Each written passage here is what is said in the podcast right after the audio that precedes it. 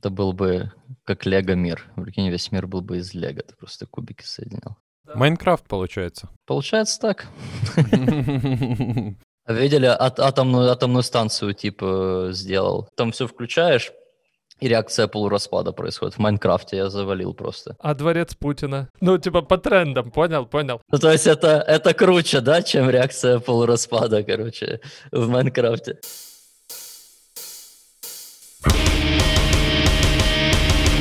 Подкаст 2 на полтора. Всем привет! С вами подкаст 2 на полтора. Два на полтора. Два на полтора, пацаны. Хорош! Да, а, мы продолжаем серию подкастов, в которых мы разговариваем о разных профессиях, разные люди, которые работают на разных работах. Продолжаем думать, что это интересно кому-то, кроме нас, поэтому и продолжаем. Сегодня с нами человек, который работает, ну, скоро, я думаю, вы узнаете кем. Привет, Андрей. Привет, привет, пацаны. Меня действительно Андрей зовут. Кто ты такой? Расскажи, пожалуйста, о себе. Ну, я дизайнер, дизайнер интерфейсов. Я работаю в компании Sigma Software, занимаю должность лид-дизайнера. Мне 31 год. Сколько ты уже работаешь на этой позиции? Ну, вообще, в принципе. Последние 9 лет я зарабатываю на жизнь только дизайном. Почему дизайн? Ну, мне всегда просто нравилось рисовать, наверное, и мне очень нравились компы. У меня не было еще даже компа домашнего, и мне они так нравились, прям, наверное, как всем. У меня была Sega, хотелось компьютер, э, вот. И чтобы как-то на компьютере работать, я в классе в шестом или в седьмом пошел на курсы. Вот, я в городе, в маленьком жил, там в техникуме были курсы. Вот, я пошел на курсы компьютерной грамотности, прошел там курс э, пользователя ПК, а потом я пошел на курсы верстки, и я в седьмом классе верстал на, на таблицах в блокноте. Вот, а потом мне купили комп, и я начал э, заниматься 3D-графикой. Вот, наверное, тогда это появился первый раз дизайн. Привез мой одноклассник с э, летом диск с программой, сказал, в этой программе делают мультики, давай мы будем делать мультики. Вот, э, я себе этот 3D Max поставил, открыл, и просто сидел в нем, ковырялся, чайники всякие рисовал, э, шарики, вот, золотые. Я видел когда-то, я не знаю, это первая твоя работа или нет, но я очень удивился. Это была какая-то комната, типа дизайн э, интерьера, наверное, правильно выразиться. Да, да, да, да, да, да, да. Короче, была какая-то комната, и я охерел, как она была круто нарисована. Это очень давно было. Да, это вот этот же мой Кент, он потом перебрался учиться в Киев, и он открыл свою как студию дизайна э, интерьера, и мы с ним делали визуализации комнат. Мы не сильно шарили именно в дизайне интерьеров, просто брали там какую-то мебель, расставляли, брали чертежи, ну, делали рендеры, вот так. Прикольно. Блин, слушай, а, а до мультиков дошло? Вы же планировали рисовать мультики. Да, дошло, у нас было пару мультиков, но они были на политическую тему, это как раз были э, период выбора, там, когда Ющенко и Янукович. Ого, очень неожиданно. В общем, му- мультик, э, мультик мы таки сделали, да. Продолжим о том, как ты шел к тому, чтобы стать дизайнером. Расскажи, пожалуйста, как искал работу именно дизайнера и что было самым сложным в этих поисках. Да, вообще найти первую работу очень сложно, и профессия дизайнера не исключение. Поэтому искал долго, искал сложно. Я после института устроился работать менеджером по контекстной рекламе, а очень хотелось работать дизайнером. И я занимался самостоятельно, обучался, делал какие-то проекты, собирал какое-то резюме, портфолио, рассылал во все компании. Сначала рассылал в те компании, которые ну, мне нравились, получал там отказы. Потом уже отчался, отсылал в компании, которые мне не сильно нравились. Получал отказы там и расстраивался еще сильнее. Потому что когда тебе хорошая компания отказывает, ты такой, ну да, наверное, еще не слишком хорош. Когда тебе плохая компания отказывает, ты такой, блин, да что ж такое. Я общаюсь с многими своими друзьями, знакомыми, все сталкиваются с этой проблемой первой работы, первой профессии, когда у тебя нет коммерческого опыта. Сложно. Но я как-то так решил пойти в обход, и я просто принял участие в конкурсе Russian Design Cup, тогда проходил. Я сидел что-то дома и увидел анонс, что начинается конкурс дизайнеров. И там была такая фишка, что если ты делал работу в отборочный тур, отсылал ее, сабмитил, тебе обязательно выслали футболку, мерч типа конкурса. Я решил, ну, по крайней мере, у меня будет футболка. И я сделал это задание и отправил. Вот прошел отборочный тур, раз прошел отборочный, сел дальше работать. И конкурс всего, он шел, наверное, ну, пару месяцев. То есть это такая была очень напряженная работа. В каждом туре были три большие задачи. Каждый тур занимал две недели, по-моему, полторы недели, что такое. В общем, э, я дошел до финала, до, в топ-10 вышел, и в финале ничего не выиграл, призовое место никакое не занял. Но уже где-то на втором туре мне уже сами начали работодатели писать. То есть даже те, к которым я ходил на собеседование и от которых получил отказ, они вот буквально через два месяца уже мне Э, звали на работу сами. Поэтому то у меня вообще не было никакой работы, потом у меня появилось сразу там три оффера, по-моему, на руках, я сидел, выбирал, куда мне идти. Слушай, ну это прямо идеальный вариант success story какой-то. Да, наверное, да. Было классно то, что в конкурсе там очень стандартные были интересные работы. Не то, что мы там сидели, знаешь, три тура рисовали какие-то интернет-магазины. У меня не было какого-то опыта большого в дизайне интерфейсов, а там я сразу с огня в полымя. То есть там сделать э, для полиции, для ГАИ какое-то приложение на планшет, чтобы выписывать штрафы, сделать навигацию для слепых по городу, такие терминалы, сделать дизайн авиабилетов была задача. Ну, понимаете, да, супер супер вообще разноплановые. Ты просто выполняешь, и у тебя автоматически пополняется портфолио крутыми, нестандартными, интересными кейсами. И это заставляет тебя прям сразу смотреть во все стороны. Вот планшеты тогда только появились, у меня его даже не было, я не понимал, у меня был какой-то телефон на андроиде, а надо было делать приложение для планшета. И я ходил, нашел товарища, у которого был какой-то планшет, я хоть пошел поклацал его, понял, как там интерфейс вообще строится, что там как работает, какие отличия, читал эти гайдлайны. Интересно было. Я благодарен, это был очень крутой опыт.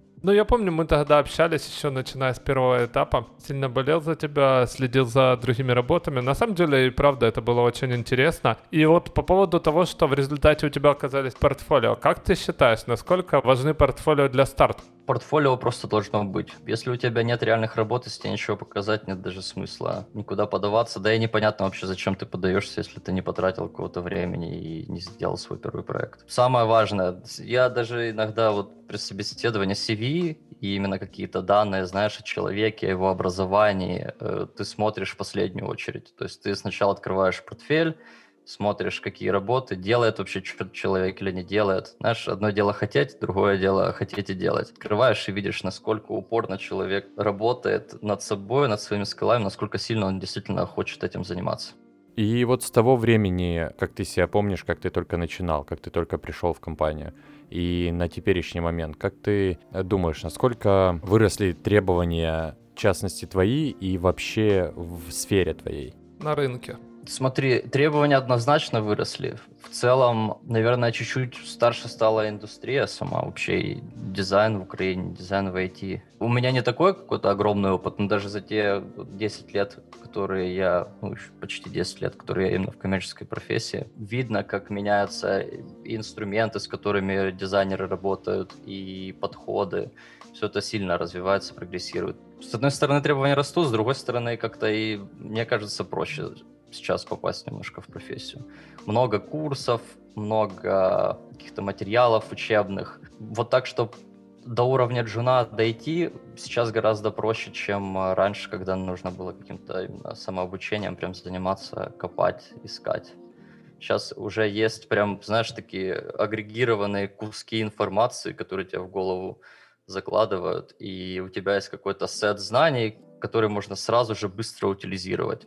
То есть ты, может, не понимаешь основ каких-то дизайна, у тебя нет фундамента какого-то мощного, но вот какие-то такие готовые скиллы, которые ты можешь брать и применять, повторять, копировать, э, они есть и получаются довольно быстро. А, слушай, Андрей, ну давай, во-первых, подробности рассказываем, что вообще, чем занимается дизайнер интерфейса, потому что мы об этом говорим, но я думаю, у многих возник незримый такой вопрос, а чем отличается дизайнер интерфейсов от дизайнера не интерфейс. В общем, дизайнер интерфейсов э, это больше про подумать про структуру, про дизайн-стратегию, организовать какие-то компоненты, логику масштабируемости потом этих компонентов, как это все подвязать под верстку, под разработку. То есть, знаете, меньше про картинки, больше как, не знаю, про архитектуру, про, ну и юзабилити, как-то все вместе. Э, Это не просто нарисовать красивую кнопочку и поставить ее вот там, где ты хочешь. Да, да. Это как бы общая тема такая, которая в себя много чего включает. Да, то есть э, есть э, понятия такие, как UX-специалист, UI-специалист, ну, UX-дизайнер, UI-дизайнер, продукт-дизайнер. И одно время это строго разгр... пытались строго разграничивать. Сейчас уже это, ну, никто не разграничивает, невозможно нарисовать интерфейс, да, без какой-то UX-компетенции. Ну, UX — это там пользовательский опыт. И э, когда человек, который пытается построить пользовательский опыт, не обладает какой-то фундаментом и базой дизайнера, тоже непонятно, как он это делает вообще. И есть такая профессия, как продуктовый дизайнер. Это вот дизайнер интерфейсов плюс э, кусочек бизнес-анализа. То есть не тебе кто-то приходит и говорит, ну, нарисуй то-то, то-то, здесь должна быть такая-то кнопка, здесь должно быть такое-то поле. Ты оперируешь сущностями такими, как э, бизнес-требования, какие-то бизнес-goals. То есть ты понимаешь, что должен пользователь сделать с этим продуктом, и ты уже решаешь, как вот эти бизнес-требования интерпретировать их и превратить в интерфейс. Слушай, а какие типы интерфейсов ты разрабатывал? Ну, мне повезло на самом деле. Мне удалось поработать на самых разных проектах. Я делал огромное количество разной сложности веб-решений. Там могли быть какие-то аккаунтант-системы, э, медицинские системы, системы управления городским освещением, самые разные. Я делал разные мобильные приложения интересные, там управление умным домом, менеджментом ремонта автомобилей, разное. Я делал э, дизайн для железок, был пульт управления тоже умным домом, именно физически. Там была своя прошивка, вот мы полностью пилили интерфейс под конкретное устройство. Там куча ограничений было, мало памяти, знаете, шрифты пиксельные должны были быть. E Ink экран там был, он там обновляется по-особенному. Ну, интересно. И, и десктоп тоже приложение под винду рисовал. Под терминалы в аэропортах, системы вызова такси, системы управления э, умной очередью в аэропорту. Такие какие-то вещи даже рисовал систему infotainment в подголовник в такси, вот, э, в Дубае, когда ты едешь там, э, с аэропорта тебя везут, и ты сидишь сзади, и в подголовнике у тебя планшет, и ты там можешь посмотреть, мимо чего тебя везут, где какой музей, билетик сразу купить. Вот ты рассказал много вещей, которыми занимался, и логичным будет вопрос, а чем тебе в принципе не нравится заниматься? Ну, в любом случае, у всех есть вещи в работе, которые им не нравятся. Слушай, да, наверное, как у всех. Как только у тебя начинает повышаться, так сказать, уровень тебя как дизайна, да, ты берешь на себя чуть больше и больше ответственности, каких-то смежных активностей, да, там какие-то митинги, какие-то обсуждения, какой-то менторинг э, ребят помладше и прочее, и прочее. И, ну, не нравится, наверное, когда вот много отвлечения отвлечения на какие-то такие неосязаемые активности. Там поговорил, сам поговорил, и вроде день прошел, вроде особо ничего полезного не сделал. Да, ну вот это вот менеджерские, короче, активности. Менеджерские. Но они полезные, безусловно, и это прям видно в цифрах, там, э, когда работает джуниор-специалист. Вот один выхлоп, да, дает, когда группе джуниоров, специ... джуниор-специалистов ты ставишь синер-специалист или да, у них сразу все становится получше, их можно использовать на более сложных проектах и меньше проблем на проекте. В общем, это все работа полезная, но с точки зрения вот интересности, да, иногда хочется посидеть, как-то вникнуть в задачу, немножко творческого чего-то привнести, а когда постоянно дергают, это тяжело, конечно, состояние потока должно быть в этом деле. Слушай, а есть что-то такое вот именно в работе, ладно, ну вот не менеджерские задачи, а которые касаются именно дизайна, но вот какую-то сферу ты не очень любишь, например? Слушай, я не могу так сказать. Мне вообще все нравится. Иногда вот э, мне нравится, знаешь, э, простая работа, называю ее глупой работой, да, когда у тебя там есть, не знаю, 100 каких-то экранов, тебе там нужно в них какие-то мелкие делать правки, что-то элементы куда-то двигать. То, что, в принципе, может сделать, не знаю, робот, нейросеть можно тренировать, она сядет и сделает. Я надеюсь, мы к этому скоро придем. Какие-то монотонные, очень понятные задачи, которые просто чисто механически занимают время на реализацию. Но иногда есть такое настроение, знаешь, посидишь такой, думаешь, блин, сегодня бы как-то так кисло, я бы лучше посидел какую-то библиотеку, порефакторил компонентов, посидел бы там, подвигал, что-то понастраивал, попереименовывал, навел бы красоту. Иногда такое есть. Есть сложности вообще с вдохновением, когда тебе нужно что-то реализовать, и ты понимаешь, ну блин, ну найде, найде.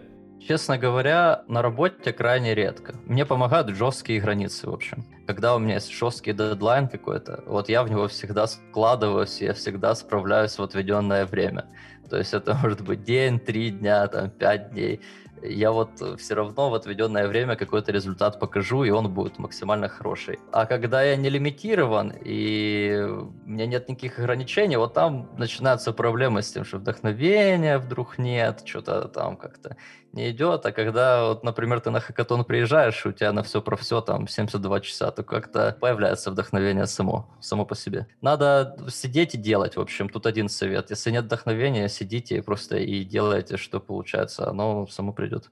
Есть вообще что-то такое? Или вот все же когда ты достигаешь определенного опыта, то, в принципе, не нужно никакое вдохновение, оно все получится. Смотри, я это так понимаю. Вот у человека, который только начал заниматься дизайном, он, в принципе, сталкивается с такими же сложностями, поиски новых идей, там, того же вдохновения но он еще не знает, что если над какой-то идеей просто сидеть и работать, по-любому что-то выйдет. Вот у него нет еще этого багажа опыта, да, и он пробует первый раз, и он боится, что, ну, не выйдет. Ты, когда занимаешься дизайном, там, 5-6 лет, ты понимаешь, что я уже 150 раз садился, думал, не выйдет, начинал работать, и что тогда получалось. То есть у тебя есть уже какая-то история успеха, ты просто знаешь, что задача в конце концов получится, то есть будут какие-то потрясения там в середине, середине, будет непонятно, будут завтыки. Бывает такое, сидишь, вообще не понимаешь, куда двигаться. Сидишь, смотришь, получается какая-то лажа. Ты, ну, не понимаешь, что с этим делать.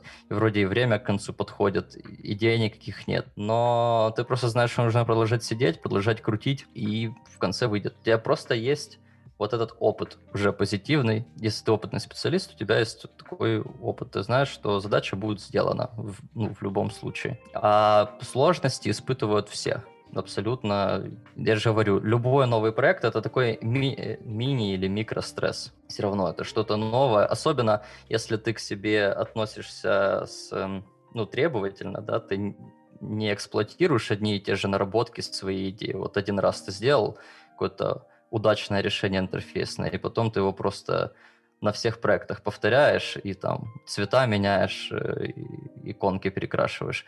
Если ты не вот этим занимаешься, а постоянно пытаешься что-то новое найти, то ты всегда будешь сталкиваться с, с этими проблемами. Найти новую идею, найти вдохновение, найти какой-то ход. Ты же себе самый строгий судья. Смотришь на макет и думаешь, так, ну это я уже делал, и это я уже делал, и это сам у себя я украл. Да, ну вот ты как раз упоминал несколько моментов, которые меня натолкнули на вопрос. Бывают какие-то, ну, я не знаю, не то чтобы конфликты на работе, какое-то субъективное мнение, что вот ты что-то реализовал, тебе это нравится, а кому-то не нравится. Но сейчас я говорю скорее не про заказчика, которому может это не нравиться, просто вот максимально субъективно, потому что, ну вот у него вкус такой. А когда ты показываешь коллегам или человеку, который должен запрувить этот результат, вот есть что-то такое в работе? Да, конечно. Есть некий такой ореол вокруг дизайнеров, мы сейчас говорим именно про дизайнеров интерфейсов, да, и дизайнеров в IT. Это творческая профессия, творческие личности считается, вот как-то так, которые там обижаются. Вот такую мы себе дурную славу наработали. Но на самом деле иногда есть проблемы с восприятием критики у молодых ребят, особенно кто-то приходит, знаешь, какие-то тренды свежие ловят, новые, открывают, грубо говоря, какую-то площадку. Dribble, Behance, вот у дизайнеров есть самые такие попсовые места, где все выкладывают какие-то работы ну, появляется какой-то тренд краткосрочный, и молодой специалист его в тупую копирует, начинает эксплуатировать, ну, иногда не к месту. Вот, и если там арт-директор говорит, что это там нет, то человек может реально обидеться решить, что старый дед не понимает новые модные интерфейсы и вообще ничего не смыслит. И вообще общение именно в среде, оно такое. Какая-то есть гордость, наверное, за свою работу у дизайнеров. И все-таки какой-то такой соревновательный момент, знаешь, там, ну, а, я вот, вот так вот сделал. И э, не сильно приятно слушать, когда кто-то приходит и говорит, а, что-то это не то. Но есть такое недавно на шутку находил, вам, правда, в ней придется слова запикать, то мы в команде боролись с пассивной агрессией, поэтому мы решили после каждой фразы добавлять слово «пи***», а с активной агрессией у нас проблем нет. Поэтому примерно вот так у нас в активной агрессии происходит коммуникация. Окей, как вы приходите к какому-то решению? Есть какие-то все равно критерии, которые, которые все-таки, ну, можно считать объективными, наверное? На самом деле э, есть, э, допустим, проектный тимлид, да, вот у дизайнеров несколько дизайнеров работают на проекте, там э, есть лид. Ну и довольно странно, да, если там джуниор-дизайнер прям ни в какую, да, не прислушивается к каким-то комментариям и критике со стороны лида. Обычно это же чем-то аргументировано, то есть ты показываешь человеку, почему это решение плохое. Ты указываешь на какие-то недочеты в юзабилити, указываешь на какие-то недочеты в, в стилистике, в том, что это там по композиции, по цветам не подходит, то, что это не масштабируется, то, что это не используют, это используют какие-то новые компоненты, которые нужно будет девелопить, и в этом нет никакого смысла, потому что есть уже похожий компонент. Просто не та стилистика, ты указываешь, смотри, какой бренд, вот смотри, как он выглядит, и смотри то, что ты нарисовал. Разве это одно и то же? То есть какие-то есть объективные, да, факторы, и обычно молодой специалист прислушивается, и когда приходит джуниор-дизайнер, каждый говорит о том, что я прихожу в компанию, и мне нужен ментор. Эту фразу я слышу на всех собеседованиях. Потом человек приходит, начинает работать, ментор ему говорит, ну, это не то, и он обижается. Это странно.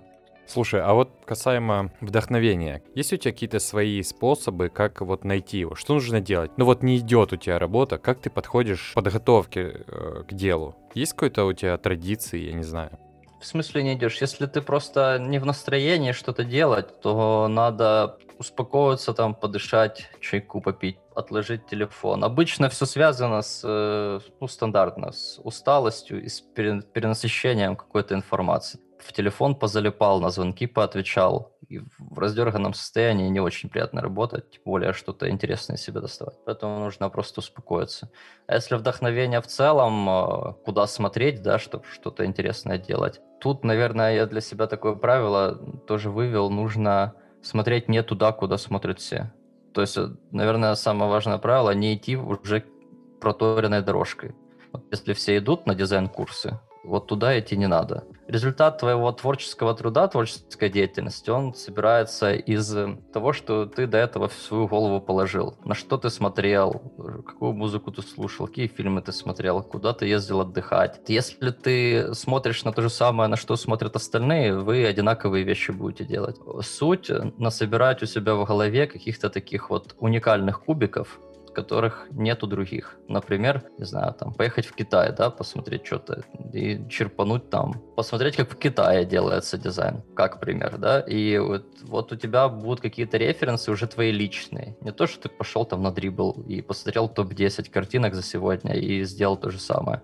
И точно так же поступили еще тысяча тысяч человек. Вот, поэтому стараться искать, э, да, вдохновение и какие-то интересные вещи вокруг, не только вот в этой дизайн-сфере, не только в сфере дизайна интерфейсов. И еще один крутой совет, вот если вам что-то нравится или кто-то нравится, вам нравится дизайнер какой-то, вам нужно идти и смотреть его интересы. Допустим, его подписки в Инстаграме. Он-то тоже кем-то вдохновляется, он-то тоже куда-то смотрит. Так вот, вам надо копать вот этот первоисточник, а куда смотрел человек, работа которого вам нравится, и вы найдете для себя много интересного.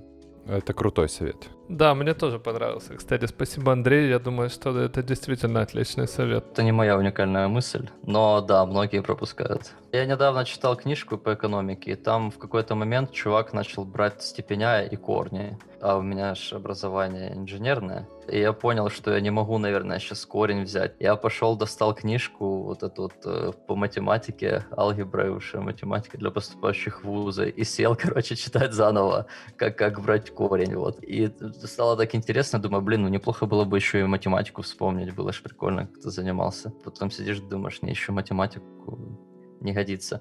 Но зато там, пока читал, было описание, по-моему, эффекта Доплера, что-то такое. Я решил, нужно вот эту вот штуку использовать в, ну, в дизайне, в постере, вот как-то обыграть эти волны.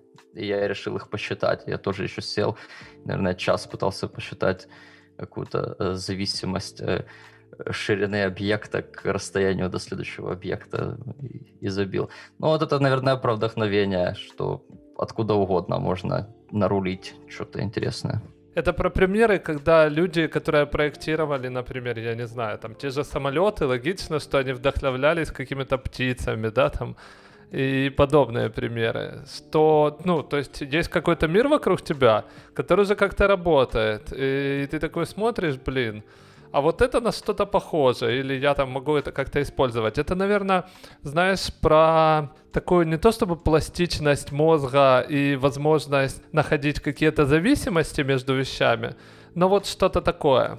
Когда ты можешь знания из одной области применить совсем в другой, несмотря на то, что, ну, на первый взгляд, это невероятно несочетающиеся вещи. Ну да, но круто же еще, знаешь, э, придумать, не просто применить что-то существующее из другой области на что-то существующее в еще другой, а круто придумать какие-то вещи, у которых вообще мало связи с настоящим. Вот как представить себе, да, ты можешь представить, как будет выглядеть, грубо говоря, Киев через 20 лет, можешь, да, представить, будут улочки почище, электромобилей побольше, ну, такого рода изменения, да? А представь себе Киев через 100 лет и через 1000 лет. Вот это уже сложнее. Меньше опор, неоткуда брать э, вот эти референсы. То есть, э, когда ты просто берешь существующее, смешиваешь с чем-то другим существующим, вот э, есть некий объект, он условно новый, но у него четкие привязки есть к реальному миру. Мне чем нравится вот концепт художники, чуваки, которые действительно делают что-то необычное у них очень маленькая такая связь с реальностью. То есть они берут условно объект какой-то столб фонарный. И не самая простая задача придумать, а какие будут фонарные столбы там через тысячу лет. Непонятно, откуда что брать и что подвязывать. Не факт, что вообще столбы, собственно, будут. Ну или так. Тогда нужно придумать, что будет вместо столбов, что тоже нетривиальная задача. Да, я предлагаю немножко отойти от нюансов профессии и поинтересоваться у тебя по поводу таких вещей. Ну, давай представим, если, допустим, не сложилось бы с дизайном, ты думал хоть раз об этом? Вот чем бы ты хотел в этой жизни заниматься? Если не дизайн, то что? Наверное, музычка, но все-таки дизайн мое. Вот э, это, знаешь, как померить? Вот э, это вещь, которую я могу сесть там в субботу утром, начать что-то делать и встать там понедельник утром. И я не буду чувствовать дискомфорта или необходимости эту активность поменять на что-то другое. То есть ты настолько увлечен решением какой-то задачи, что ну, тебя невозможно от нее отвлечь. Вот у меня такое только связано с дизайном в разных его проявлениях. Это не то, что я там сижу какие-то интерфейсы постоянно рисую. Но вот это какая-то визуальная, визуальное творчество, там, граффити, какой-то графический дизайн, э, рисунок, просто иллюстрация. Вот этим я могу реально заниматься, сидеть, не есть, э, и мне вполне комфортно. Я и музыкой пытался заниматься, но там, например, сидишь на басу, поиграл два часа, такой, ты что-то устал, пойду там кинчик посмотрю. То есть, ну, не задерживает меня так. А если не задерживает, то, значит, ну, не до конца мое ты тоже говоришь, что понятно, что я не рисую там целыми днями интерфейс. Я просто представил, ты такой просыпаешься, блин, так хочется интерфейс нарисовать, вообще просто не, ну бывает э, такое, знаешь, у меня часы вот эти, э, к марафону, когда готовился, купил эти полары, и они супер крутые, типа по дизайну индустриальному, и не очень крутые по дизайну приложения. Вот, и я прям сел и, ну, начал перерисовывать этот дизайн, я думаю, я его когда-нибудь закончу, этим финам отправлю, просто чисто по фану. Иногда прям хочешь, смотришь на софт, такой, блин, надо бы его переделать. Иногда такое тоже есть. Тут, я думаю, с тобой согласятся вообще все, наверное, у каждого человека есть э, мысли о том, что вот где-то ты видишь, что интерфейс, ну, ну совсем не интуитивный. Вот вы, кстати, говорили за короткометражки. Наверное, самая такая известная, популярная серия есть э, мини-фильмов на Netflix, «Абстракт». Я, по-моему, советовал вам. И там каждая серия рассказывает про дизайнера из какой-то области. Ну, то есть там есть чувак, который Nike рисует, э, э, дизайнер, не знаю, Nissan, какие-то типы, которые делают костюмы театральные, ну, сам архитекторы, самые разные области визуального искусства. Вот и там есть серия про дизайнеров интерфейсов, это самая нудная вообще, скучнейшая серия из всех, потому что знаешь, ты там смотришь, э, какие-то нереальные чуваки делают. Э, блин, я просто очень плохо запоминаю фамилии. Я бы вам насыпал, надо было вы, выписать, наверное. Ну, посмотрите просто вообще всю серию абстракт. Но там есть художник света, то есть чувак просто работает со светом. Вот он берет какой-то источник, какие-то стеклышки и делает из этого гигантские какие-то композиции, работы, ну, такие атмосферные. Ну, настоящее искусство. Такой смотришь, невероятно. Либо тип, который делает кроссовки, который там и так, и сяк, и там целая философия.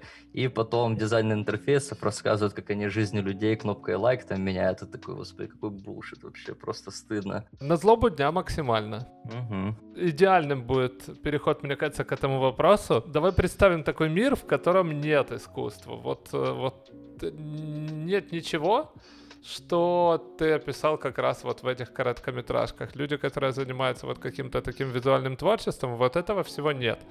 Ну, представь, что этого не придумали, да? Это ж как должно произойти? Все началось, наверное, еще от каких-то древних людей, которые э, писали углями, мелом на стенах или палочками какими-то. Просто они изображали то, что видят, мир вокруг себя. Ну да. Вот этого нет. По каким-то разным причинам ну, однозначно не хотелось бы в таком мире жить, но вообще мне тяжело представить. Мне кажется, что вот это таинство творчества, это ж, ну, тяжело объяснить, да, почему, почему рисунки это круто. Ну, грубо говоря, это ж не утилитарная какая-то штука, она функции какой-то явной в себе не несет. Там на скале нацарапал, мамонта нацарапал, ну, окей. Но почему-то вот какие-то неутилитарные, неприкладные штуки, они вызывают у нас интерес. Наверное, это и есть какой-то двигатель э, эволюции, развития.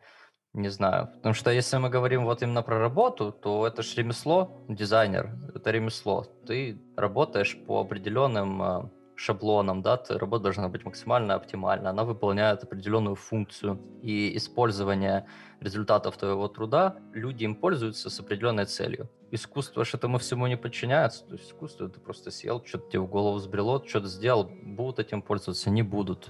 Оно несет по факту в себе какую-то вот идею и функциональность. Но, но не обязано. Да, не, но не обязано. То есть это что-то такое. Вот ты сделал, дал ему жизнь, и оно как-то вот само. Ну и почему-то это ценно. Ты как будто проецируешь то, что у тебя в голове, какой-то свой маленький мирок, а другие люди, если этот мирок интересный, они его, грубо говоря, покупают. Покупают не в плане даже за деньги, а покупают в плане интересно. Я, кстати, знаешь, э, подумал о том, что на самом деле, может и правда, чуваки, кнопкой лайк меняет мир, потому что, если подумать, то до какого-то времени у нас э, не было никаких рычагов для того, чтобы показать, что тебе, например, интересно чье-то творчество, кроме как, я не знаю, там, купить его, да, ну, то есть вложить в это деньги. Не, они однозначно меняют. Я довольно субъективно к этому настроен. Мне не сильно нравится, как они его меняют. Давай не будем сейчас э, говорить, знаешь, о каких-то алгоритмах, которые в это вложены, о том, как это в принципе само по себе работает, чему подчиняется. Просто скорее сосредоточившись на идее, что это действительно возможность э, показать кому-то, что он делает что-то, что тебе нравится. Вот э, я когда выкладываю какую-то работу новую, да, мне на нее ставят лайки, как бы люди показывают, что это им интересно ну, у меня есть там сотни, да, условно этих лайков. Но мне никто, ни один человек просто не написал в личку, типа, блин, мне там понравилась вот эта работа, потому-то, потому-то. Знаешь, пропало общение. Я себя, например, заставляю сейчас всем писать. Если я нахожу какую-то крутую работу, которая мне нравится, я раньше тоже там лось поставил, там, сохранил на борт куда-то в Pinterest и погнал дальше. Я теперь прям тупо пишу вот я пишу, чувак, я типа посмотрел твою работу, я там выкупил вот такой референс, или я там понял, на что ты смотрел, или мне просто понравилось конкретно вот эти цвета, какие-то вещи. Мне нравится там, как ты прогрессируешь. Все отвечают, и мне кажется, вот это пропадает. Лайк не является общением. Это очень просто, это от тебя ничего не требует. Гораздо приятнее, кажется, продуктивнее и строится какая-то общность unity ультра хардкор, когда ты именно общаешься. Предлагаю вернуться к профессии все-таки, немножко о профессиональном росте поговорить. Какие есть варианты развития роста для дизайнеров, интерфейсов, не интерфейсов? Наверное, в целом дизайнеров IT, потому что мы говорим все-таки про эту специфику. Много разных сфер, ну и качаться, наверное, тоже э, есть всегда два пути, да, есть всегда менеджмент и... И hard skill ы. Да как хочешь можно качаться. Для начала нужно понять, э, на чем ты хочешь сфокусироваться. Поэтому, наверное, хорошая позиция этим, позиция junior, когда ты можешь вообще хвататься за все и смотреть, что тебя зацепит. У многих, знаешь, блокер есть. Люди считают, что есть какой-то правильный путь. Есть какая-то ряд книжек, да, которых нужно прочитать в определенной последовательности, там, зафоловить определенные аккаунты. Только так ты, значит, научишься, как-то разовьешься. Но мы как, как обсудили, как раз наоборот, нужны нетривиальные пути, и ты когда молодой специалист, не надо бояться, не надо, короче, overthinking, не надо слишком много думать. Нужно побольше работать, пробовать, смотреть, понять, что тебе понравится. Да, это то, что Леха говорит. Э, кто-то выбирает, кому-то комфортно с э, узкой специализацией. Мне кажется, абсолютно нормально, нужно выбирать. Можно, знаешь, точить прям свой клинок вот под какой-то определенный удар. Ох, да, крутая метафора. Да, у меня по ходу вопрос. Как ты считаешь? Тут скорее э, востребованности на рынке. Все равно, что ты видишь, что где как, у вас там появляются позиции и появляется, в принципе, работа. То актуальнее это быть универсальным специалистом или просто вот хорошо качаться в одной какой-то сфере? Вот в этом-то и прикол. Знаешь, не надо заставлять черепаху летать, а там, не знаю, а чайку бегать. Есть, допустим, аутсорс, и вот э, та модель, бизнес-модель и те условия, в которых я работаю, да, когда у меня просто россыпь каких-то проектов, мне, я постоянно переключаюсь, очень высокий темп, очень высокая нагрузка, разные доменные области, там это и авиация, и, может быть, сегодня то, завтра все. Это не всем подходит, и это вполне ок. И, допустим, человек, который 5 лет работает с каким-то конкретным продуктом в какой-то конкретной доменной области, он э, будет лучше меня конкретно в этой штуке. Поэтому если есть продукт, и этому продукту нужен дизайнер, это продуктовая компания, да, и нужен конкретный специалист вот, с конкретным скиллсетом, со знаниями в конкретной доменной области, то им не нужен универсал. Зачем человек, который умеет и то, и все, но он никак не утилизирует, грубо говоря, да, свои скиллы? Э, они берут тогда человека, который вот э, разбирался в чем-то одном. Если это какой-то консалтинг-компания, либо агентство, то либо аутсорс IT, то там, конечно, нужен универсал, нужен человек, который и поедет и в командировку, и пообщается, и по селф-менеджится, и, и сделает и приложение, и если нужно какую-то, не знаю, хоть ту же печатку подпилит, и если нужно, и сайт сделает, и дизайн-стратегию построит. Все зависит э, от области применения. Качаться можно как угодно, просто нужно продавать себя там, где ты нужен, а не стараться впихнуть свой скиллсет туда, куда он не впихивается. Я хотел бы перейти, наверное, к каким-то советам, что ли, для начинающих дизайнеров. Мы уже вроде как определились, что, естественно, нет какого-то универсального решения, списка книг, списка курсов, которые нужно пройти, и все, ты, ты вот можешь идти работать. Давай с каких-то, ну, таких простых вещей. Ну, конечно, есть курсы, которые могут тебе дать какую-то краткую выжимку. Опять же, курсы разные есть. Если это какое-то креативные профессии, то э, я прям не могу рекомендовать, но можно посмотреть на Доместику. Это испанская, по-моему, площадка. Ну, там есть английские субтитры, и там прям огромное количество очень крутых э, специалистов. Вот именно дизайн, иллюстрация, типографика, что-то такое. Можешь начать там. Там тебя проведут от и до, ты сделаешь какой-то проектик, получишь какие-то прикладные знания. И будет какая-то база, база знаний. Ну, ты какой-то результат, знаешь, тоже, ты когда начинаешь учиться, важно же получить какой-то результат первый. Конечно. Ну, не просто сидеть, хочется уже что-то потрогать руками. Вот этот результат можешь получить. Есть еще площадки типа Skillshare, там, Udemy, можно там посмотреть. Есть YouTube какие-то уроки. Я, честно, я не сильно трекаю. Всегда хороший вариант взять классическую фундаментальную книжку, относящуюся к дизайну, к типографике, и прочитать. Проблема литературы вот этой книг в том, что они не дают тебе вот этого результата на пощупать. Ты читаешь теорию, да, что такое цвет, что такое контраст, что такое композиция, но это абстрактные знания, это как в школе. Тебе дают абстрактные знания. Они важны, но у тебя нет руководства, как эти абстрактные знания применять на практике. Возможно, действительно искать какую-то интернатуру, искать какое-то менторство. Вот мне помогли соревнования, и вы же в курсе, что я и участвовал и вот в этих э, двухчасовых дизайн-батлах в Харькове, мы ездили с ребятами, выигрывали хакатон Вольво в Гетебурге. То есть мне вот нравится вот эта соревновательная штука.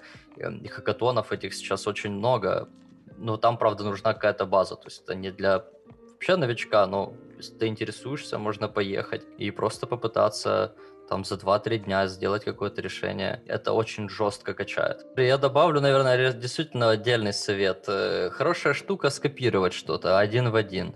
Только важно, просто потом это не выкладывать никуда. Э, все копируют в образовательных целях. Просто то, что ты скопировал, нужно положить в стол, и открывается очень много инсайтов. Когда копируешь чью-то работу, ты начинаешь понимать, как человек э, пришел к таким дизайн-решениям, чем он руководствовался, и очень хорошо качается, например, понимание. Знаешь, вот у меня был кейс тоже, я Telegram э, рисовал, этот э, концепт, который еще там запромоутили потом в Telegram дизайн сообществе, когда вышел Big Sur, мне было интересно, а как этот Big Sur, они обновили визуальный стиль macOS. Было интересно, а что это за стиль, как с ним работать. И я решил взять Telegram клиент и нарисовать его в стиле Big Sur, ну, в светлой и темной теме. Я включил macOS, включил светлую тему и просто пофоткал кучу, надел скриншотов на macOS. То же самое сделал с темной темой. А потом сидел и прям мерил линейкой, там, какая у них высота кнопок, какая там ширина, какой opacity, какие размеры типографики. Вот, и собирал на основе этих правил вот клиент Телеграма. Вроде и концепт новый сделал, и разобрался, как чуваки думали, какие они заложили вообще дизайн э, решения вот в эту операционку. Теперь понятно просто, как рисовать интерфейс конкретно под эту версию. Потом просто взять, повторить чью-то работу полезно. Полезно посмотреть, какие ходы там были сделаны. Есть ли у тебя какой-то план, чтобы ты, что ты хотел давно сделать, но никак не доходило время, да, это касается искусства? Выставку, наверное, свою хочется какую-то сделать. Не знаю, я вот сейчас работаю с постерами, только начал. Их, ну, мало очень. Я думаю, я поработаю годик хотя бы. Накоплю какой-то объем. Если будут хорошие работы, может, где-то по Харькову в каких-то местах выставлю знакомых. Знаешь, в кафе там бывает э, делают. Просто хочется публично показать. Есть какое-то такое желание публично показать свою работу, потому что работа дизайнером, тем более в IT, тем более в аутсорсе, она подразумевает кучу всяких ограничений, да, и ты знаешь, да, я с вами делюсь, какая проблема опубликовать какую-то свою работу публично, получить за нее какой-то там award, фичер. Невероятное количество работы надо проделать, политики всякой пройти, чтобы сделать свою работу публичной. Это, конечно, не сильно круто. Хочется публичности. Еще думаю сделать именно сайт свой, просто иметь архив работ. Я тоже нашел недавно прикольную э, студию из Барселоны. У них такой прикольный сайт, и они вообще не заморачиваются с оформлением. Он там практически plain HTML, такой очень утилитарный у них дизайн. 20 год, февраль просто пачка, короче, ссылок и, и по картинке. И если что-то под НДА, то там написано название клиента, название работы, и вот так перечеркнуто просто. И ты видишь, что они что-то сделали для них, но типа не имеют права показать. И мне это очень нравится, потому что мне не нравится идея, что у тебя могут забрать права на твою работу. Но не в том плане, что, знаешь, э, забрать интеллектуальные права на какой-то продукт, а забрать у тебя право просто говорить, что ты это делал. Вот мне вот это не нравится и непонятно. Ну и последний, Андрюха, вопрос. Что бы ты посоветовал себе, прошлому, начинающему только человека, вот с этим багажом знаний сейчас? Каждый день делать дело. Я себе недавно написал такую бумажку.